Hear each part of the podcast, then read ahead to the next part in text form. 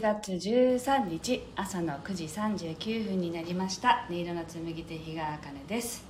この番組は沖縄県浦添市から今感じる音をピアノに乗せてお届けしています。はいえー、っとセミの声が響く朝です。えー、っとですね今日もすごく暑いですけれども皆さんのお住まいの地域はいかがでしょうか。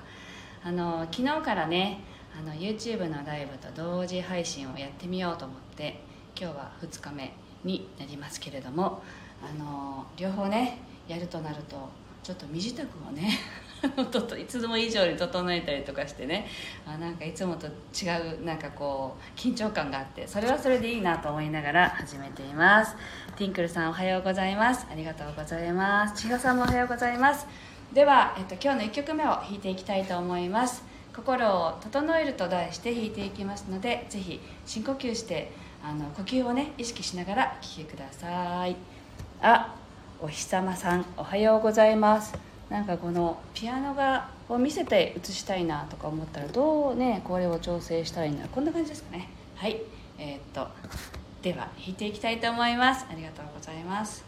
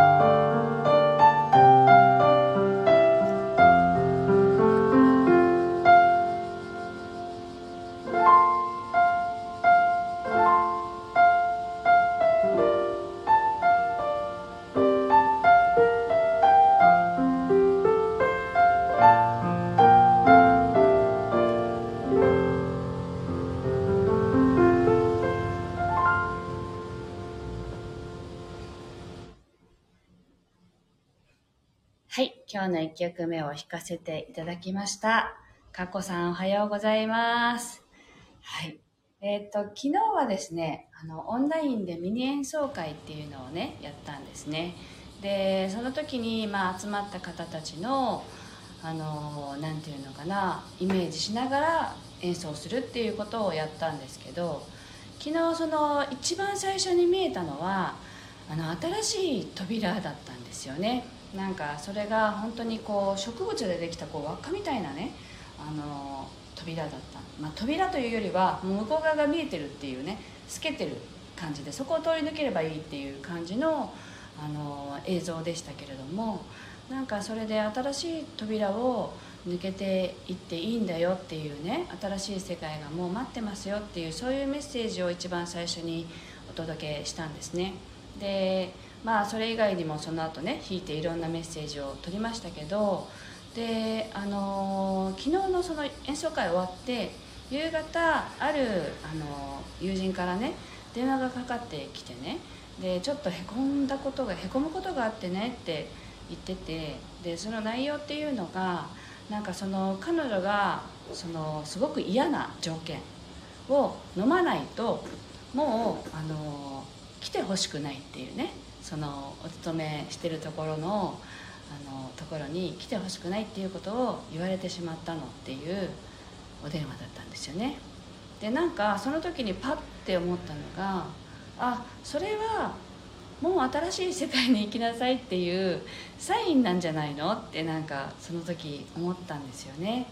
であの新しいその例えば自分が何かやりたいと思ってる時になんか心のど奥深くではいつかそれがやりたいなって思っててもなかなかその目の前のことを手放すことができない時って多いじゃないですか。でもそれをずっと握りしめているとあのそこから出なければいけないっていうような状況が起きたりするものだよなって私は思っていて私自身もそうだったんですよね。あの一番最初に勤めた会社を辞めるきっかけっていうのはあのすごく大きな失敗が会社の中であってまあその責任をなすりつけられたっていうね。って言い方していいか分かんないけどでもでも本当にそんな状態だったんですよね。でなんか信頼していた上司とか信頼していた方たちがなんかえ？そこで逃げるの？っていうなんかそういう印象もあったんですよね。でまあ結局その会社を辞めましたけどそういうなんか起こりようもないようなことが起こったりするんですよ。でそういうのってただあなたの背中を押してるだけっていうね。その悪いよく言うじゃないですか。人生の中の配役が決まっていて悪役をしてくれる人がいるんだよって。その悪役があの現れたんだなって今は分かるんですよね私も。